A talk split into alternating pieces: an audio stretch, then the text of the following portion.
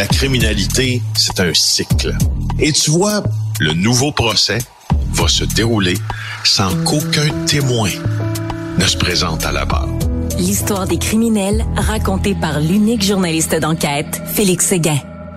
Alors, euh, Félix, on commence à mettre de la pression au port de Montréal. C'est fou, hein, quand une situation fait soudainement la une des journaux. C'est fou à quel point ça change. Hein. Là, soudainement, on a vérifié le contenu de certains conteneurs, puis tiens, on a pogné des autos qui étaient sur le point de partir pour l'étranger. Hein, c'est fou ce qu'une enquête journalistique peut faire.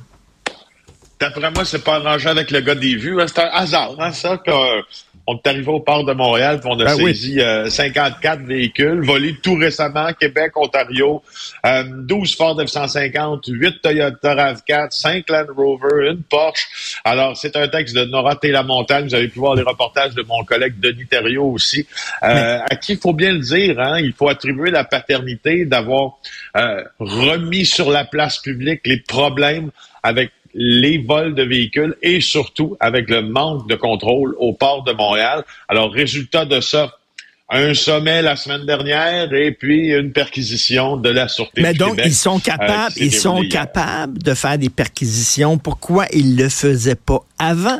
Pourquoi ça a pris une ah. enquête journalistique, un sommet au fédéral, puis après ça, ils ont dit, tiens, on va faire notre job. Mais pourquoi ils faisaient pas leur job avant? Puis laisse-moi te prédire ce qui va arriver dans le dossier des vols d'automobiles, parce que là, euh, entre autres, les différents corps policiers, mais surtout la Sûreté du Québec a réaffecté des policiers qui étaient sur d'autres escouades qui s'occupaient de d'autres délits importants à la section des vols de véhicules. Là, il va manquer des policiers sur les autres escouades, puis à un moment donné, il va avoir une demande de financement en disant Hey, on n'est plus capable de régler certains problèmes sur un autre type de criminalité, puis avoir du financement qui risque de venir de Québec et d'Ottawa. C'est un peu comme ça aussi pour avoir couvert ce monde-là pendant longtemps. La police, c'est aussi une question de financement. Puis à un moment donné, quand tu veux lutter contre un problème, ben c'est toujours le réflexe de demander plus d'argent parce que tu as atteint la limite de tes budgets. Ça peut arriver. Mais euh, sur les faits. Alors, cette cinquantaine de véhicules volés, oui, au port de Montréal, on a vu, on a ouvert les conteneurs euh, de l'Ontario Nord à la montagne, ont assisté à cette euh, à cette opération-là. Il y a 90 000 véhicules qui ont été volés l'an dernier au pays, puis c'est principalement Montréal. Euh, qui agit comme porte de sortie de ces véhicules-là grâce au manque de contrôle justement des autorités, particulièrement de l'Agence canadienne des services frontaliers, qui est encore très peu bavarde aujourd'hui concernant ce qu'elle fait et surtout ce qu'elle n'a pas fait au cours des derniers mois. Alors, euh, tu vois, les, véhicules là, ont été repérés peu avant le départ. Où ils s'en allaient, ces véhicules-là? Ils s'en allaient au Maroc, ils s'en allaient en Belgique. La Belgique n'était pas leur destination finale. Tu sais qu'en Belgique, il y a des grands ports de mer importants. Puis euh, on, après ça, on, redirige euh, ce trafic-là vers, entre autres, des pays comme le Bénin, la Côte d'Ivoire, euh, Dubaï également, aux Émirats arabes unis. Et je, te, je te dirais aussi que la question des vols de véhicules est beaucoup l'affaire de la PEG moyen-orientale ici à Montréal. Il y a beaucoup de criminels d'origine libanaise qui tremblent dans ce vol-là. Les, criminels d'origine euh, libanais, on a une superbe diaspora libanaise ici à Montréal. Moi, j'ai, j'ai, écoute, parmi mes bons amis, ben oui. euh, t'as, des, des gens du Liban qui, des, j'ai des, parmi mes bons amis, j'ai des, Italiens aussi, tu sais. Ces gens-là sont, sont, sont, souvent ostracisés, euh, surtout les Italiens à Montréal, les Canado-Italiens. Ben écoute, il y, a des pecs, il y, a des dans chaque communauté, là, dont, les, les, Québécois tricotés serrés, bien sûr. Donc, euh, c'est la, la paye Moyen-Orient. Mais écoute, cette pègue-là, là, qui fait du trafic d'auto volé, là, euh, ils n'ont pas changé leur méthode, j'imagine. Ils ont utilisé exactement les mêmes méthodes qu'ils utilisaient avant. Donc, tu sais, s'ils étaient capables de les interrompre actuellement, je reviens là-dessus, comment ça se fait qu'ils l'ont pas fait avant? Comment ça se fait? Euh, et comme tu ben, dis, ils sont, ils sont... Parce qu'on ne l'avait pas médiatisé, ben cette affaire-là. Parce qu'on n'avait pas enquêté là-dessus, on n'avait pas démontré... Euh, la, la, turpitude des autorités. à un moment donné, tu peux pas te battre contre les faits, tu sais. Puis quand, quand, quand vous, quand certains là d'entre vous ou des gens dans la population, tu sais, on sait que le niveau de confiance baisse euh, envers euh, les journalistes. Il y a peut-être des raisons parfois qui, sont logiques, qui s'expliquent. Par contre, restez sur les faits. S'il n'y a pas d'article dans le Journal de Montréal, s'il n'y a pas d'émission à JE, s'il n'y a pas une pression journalistique qui est maintenue avec des informations d'intérêt public de Denis Thériault, de Nora Lamontagne, puis après ça, que nos, de, nos vis-à-vis qui ont, qui ont comme embarqué dans le bateau, sans mauvais jeu de mots, euh, ben, je, ah, fort à penser que ça, ça arrive pas, ces opérations-là. Pourquoi pas l'avoir fait avant? Exactement. Parce que là, à un moment donné, tu te ramasses avec des unes de journaux, puis tu sais, euh, c'est ce qui ben, arrive. euh, ils se sont réveillés, puis on dit, bon, écoute, on va, on va faire notre job, hein, on va leur serrer à vis un peu, comme quoi que c'est possible. Oui. Mais tu sais, juste, juste avant de passer à l'autre sujet, Richard, tu sais que lundi, dans un stationnement euh, du, de la région du Grand Toronto, là, ce que les, les Ontariens appellent le GTA, le Greater Toronto Area, donc le Grand Toronto, Toronto et ses banlieues, il y a des policiers qui ont aperçu un homme qui était penché sous un Land Rover dans un centre, dans le stationnement d'un centre commercial. Et, mon Dieu, qu'est-ce qu'il fait là? Alors, ils l'ont arrêté. Ce qu'il était en train de faire, cet homme-là, c'était, il était en train de mettre ce qu'on appelle une POC. Ça, c'est quoi une POC, Richard? Une POC, là, dans le langage criminel, et policier d'ailleurs, c'est une balise GPS. OK, que tu mets sous les... On met sous le véhicule. Là, on, arrête le gars, puis on dit, hey, mon Dieu, euh, c'est qui ce gars-là? C'est un gars qui vient de Montréal. Alors, une semaine après, même pas une semaine après le grand sommet, là, euh, ben, t'as des, t'as des, t'as des gens de Montréal qui sont toujours en Ontario pour voler des véhicules. Alors, ça va être, ça va être difficile de les arrêter. Ben oui. Écoute, en bas, en tout cas, on est content, là, au moins qu'ils commencent à faire leur job comme du monde. Une Montréalaise coupable de complot ah. euh, au profit de l'Ukraine, au profit de la Russie, c'est quoi? Oui. Quelle histoire! C'est l'histoire de cette euh, Montréalaise rapportée par Michael Nguyen aujourd'hui dans le Journal de Montréal, Christina Poudireva. Euh, Madame Poudireva, c'est une résidente de Montréal de 32 ans.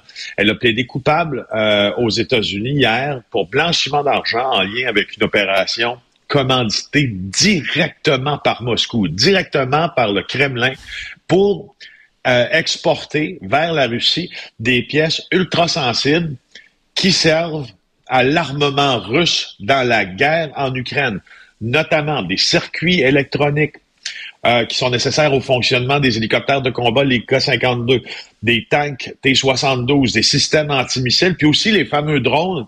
J'en ai été témoin à Kiev, euh, les Orlandis, là, qui sont largement utilisés là, pendant les frappes nocturnes à, à, à Kiev. Alors, ça, c'est une enquête du FBI puis du Homeland Security donc l'agence de protection des douanes euh, américaines, qui sont souvent un peu plus rigoureux et sévères que la nôtre. Euh, alors, Pouzireva, ce qu'elle a fait là, c'est que euh, dans, son stratagème, ce qu'elle faisait, c'est qu'elle a envoyé des millions de dollars de ces équipements-là à, la Russie, mais en passant par d'autres pays, parce que la Russie est pas capable de produire ces articles-là, pas capable de manufacturer. Puis, évidemment, les yeux euh, perspicace de la, de, des, des de la communauté internationale se porte sur toute l'exportation eh euh, d'équipements électroniques qui peut servir à l'armement. Alors, c'est pour ça que l'FBI s'est mis là-dessus. Puis, elle avait, à 32 ans, elle avait décidé de brouiller les pistes, elle et son conjoint, présumément, pour pas se faire repérer. Alors, ce qu'on disait, ce qu'elle disait euh, aux gens avec qui elle commerçait, c'est que euh, c'était de l'équipement qui était pour s'en aller en Chine, mais ça s'en allait pas en Chine. Euh, c'est pour 7 millions de dollars d'équipement comme ça qui a atterri en Russie pour se retrouver sur les champs de bataille. Elle utilisait des intermédiaires, la Turquie, la Chine, l'Inde, les Émirats arabes unis, sauf que tout, toutes ces cargaisons, ces manifestes étaient suivis. On a suivi l'équipement jusqu'en Russie. Euh, elle avait dit hmm. même à un complice, on va devenir riche avec ça. Et, euh, et finalement, les autorités ont saisi 1,68 million. Elle risque 20 ans de prison aux États-Unis pour cette affaire-là. Écoute, ça a l'air d'un roman de Frédéric Forsyth ou de John Le Carré, là, vraiment, là, de, de, de, plus en plus, là, avec l'ingérence aussi de, de, pays étrangers dans nos processus démocratiques et tout ça, on, on sent qu'on vit dans un film d'espionnage. Et en terminant, une policière qui va être destituée. En cinq secondes, les policiers, là, ont parfois des envies, et puis c'est des envies, que l'on peut comprendre. Parce que les policiers, là, ils ont accès à des documents dont le citoyen normal n'a pas accès. Entre autres, le CRPQ, le Centre de renseignement policier du Québec. Ça, c'est quand vous voyez les ordinateurs, les portables qui sont sur, près de la console centrale d'une autopatrouille, on peut entre autres accéder avec l'identité de quelqu'un une partie du dossier qui te concerne, s'il y a un dossier criminel, s'il est visé par des enquêtes, et etc., mais ben là, il y a un policière du Saguenay, Marilyn Pearson, qui a été reconnue coupable en décembre 2022 euh, d'avoir consulté à des fins personnelles le fameux CRPQ. Alors, elle va être destituée. C'est ce que nous apprend Catherine Boucher de TVA Nouvelle aujourd'hui. Euh, je vous invite à consulter l'article sur notre site parce que ça nous montre à quel point, des fois, ça peut être tentant pour être policier. Euh, d'aller consulter ces documents-là. Alors, ce qui l'a amené là, c'est une situation qui est arrivée au travail. Puis, euh, c'était pas la première fois qu'elle agissait comme ça. Elle avait vérifié en 2012 des, des, des, au CRPQ pour connaître les conditions de remise en liberté d'un individu qui l'avait agressé par le passé. Huit ans plus tard, elle a obtenu des vérifications sur son véhicule personnel, puis sur son nouveau conjoint. Tu sais, des fois, je peux comprendre l'utilité de la chose, mais c'est pas légal. Ben non, c'est pas légal, t'as pas le droit, t'as pas le droit. Puis écoute, euh, j'imagine qu'il y a des policiers euh, qui ont déjà même vendu des informations, euh, tu sais, à d'autres, à ben tierces personnes. c'est ça, c'est arrivé par le passé, mais tu sais, tout ça pour te dire, tonton Filou, tonton Filou fait la leçon ce matin, c'est que on ne s'imagine pas à quel point on remet beaucoup de notre confiance entre les mains des policiers puis des, personnes qui sont chargées de l'application de la loi. Primo, deuxio, on ne s'imagine pas non plus euh, le nombre de renseignements accessibles par ces mêmes policiers-là. C'est donc dire que euh, il faut qu'ils se gouvernent comme il faut. Il faut qu'ils se gouvernent ben adéquatement quand ils ont accès à ces banques d'informations-là. Puis on peut même, on peut pas les consulter pour savoir si le nouveau conjoint qu'on a a déjà eu du trouble par le passé ou la nouvelle copine ou tu sais, c'est arrivé souvent dans ben oui, policier. Là, ça commence à baisser parce que tu sais, tu peux pas si tu ouvres la porte grande comme ça à ces, à ces consultations-là, qu'est-ce que tu peux faire ensuite? beaucoup trop de dommages. Tout à fait. Merci beaucoup, Félix. À demain. Bonne journée. Salut. Salut.